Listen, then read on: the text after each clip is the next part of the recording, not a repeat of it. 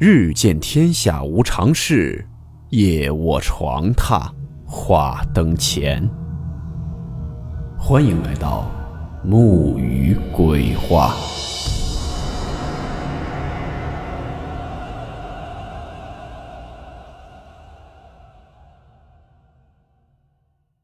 今天这个故事名字叫做《无人驾驶的货车》。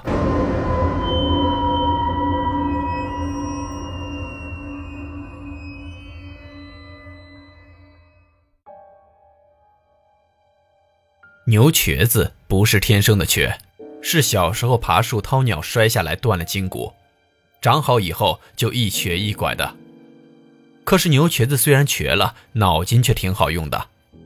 他因为自己腿脚不好，干不了重活，在村里人都去山下采石场上背石头时，他狠狠心买了一辆货车拉货用。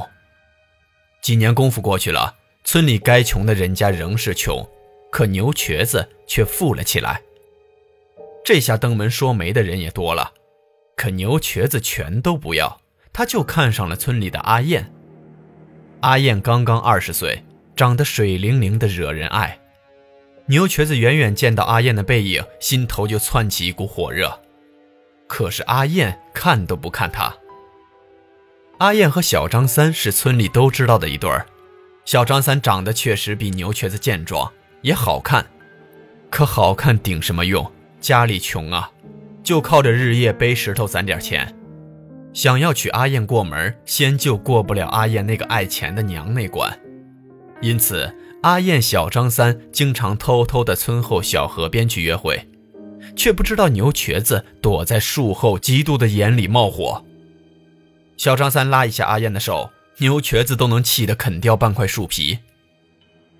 机会终于来了，阿燕的爹得了胃癌。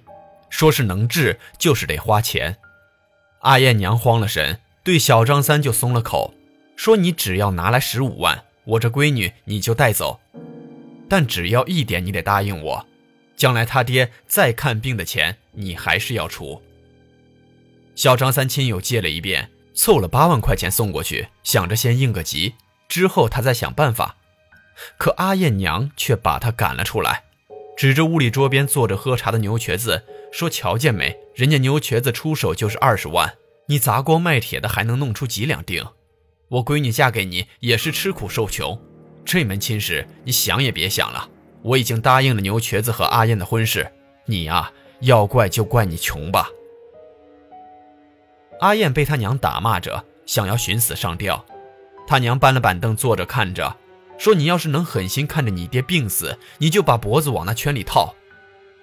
这看病是个无底洞，将来你弟弟娶媳妇儿都要花钱，你不嫁给牛瘸子，是想要把咱一家人都给逼死呀？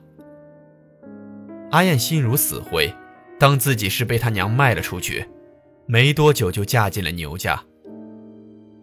牛瘸子得了心上的女人，没几天却开始打骂起来。原本看着水灵诱人的果子，咋到了他手里干干巴巴的，像是个木头？这是花大价钱买来个苦着脸的丧门星，天天就知道哭。牛瘸子下手越来越狠，阿燕连疼都不喊了，想着被打死了也就解脱了。可阿燕的牺牲也没救回他爹的命。老头咽了气，他娘倒是用他的卖身钱给弟弟娶了个漂亮媳妇儿。牛瘸子心疼那二十万，阿燕还被小张三摸了手呢，心想着他真是吃了大亏。打起来也是分外不留情面。阿燕生下一个小丫头，长得像个瓷娃娃。牛瘸子咋看这个女儿咋像小张三，就他这张丑脸，还能有这么好看的闺女？阿燕母女俩的日子难过，小张三远远看着心疼，可他有啥资格上门去管呢？只能死捏着拳头砸墙，拼了命的背石头赚钱。想着有一天阿燕需要他帮忙时，他不能再拿不出钱来干看着。可天不遂人愿，小张三在矿上出了事，被石头给砸死了。张家办丧事，牛瘸子高兴，在家喝上了酒，见阿燕木愣愣地站在一旁，他唾沫星子是直喷到阿燕脸上，说：“死得好啊！你要是舍不得，就跟他一块去死啊！看我不摔死这个小杂种，让你们一家团圆。半夜时分，牛瘸子拐着去茅厕，冷不防一抬头，见到墙角里挤出一个人影来，冲着他伸手便抓。牛瘸子一闪身，扑通一声掉进了茅坑里，但幸好没淹死。牛瘸子咋想那人影咋像小张三，心想着这是闹鬼了。这么丢人的事情，牛瘸子没有对外讲，把阿燕母女狠打了一顿出气。可那之后，牛瘸子每到半夜就炸醒，到处都能看见小张三血淋淋的一张脸从墙里地里冒出来，吓得他几次裤子都湿了。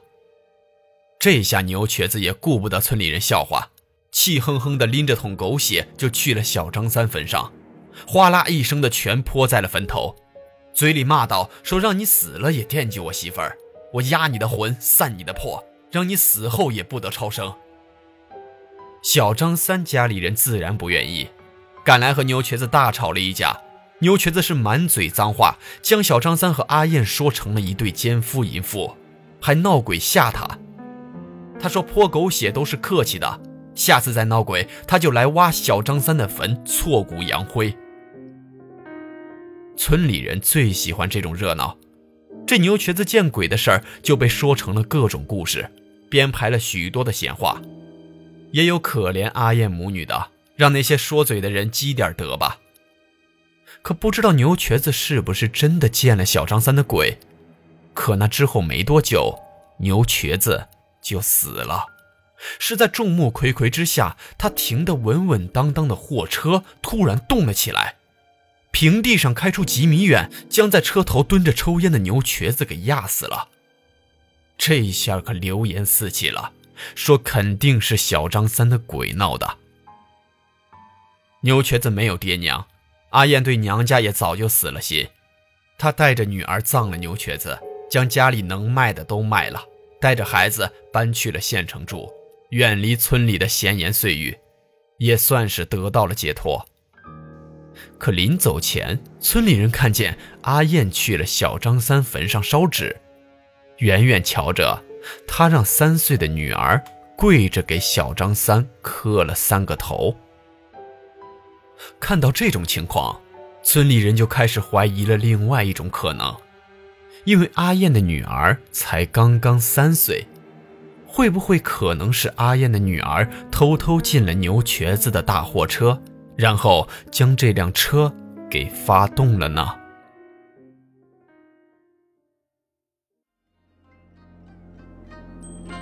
好了，我们今天的故事到此结束，祝你好梦，我们明晚见。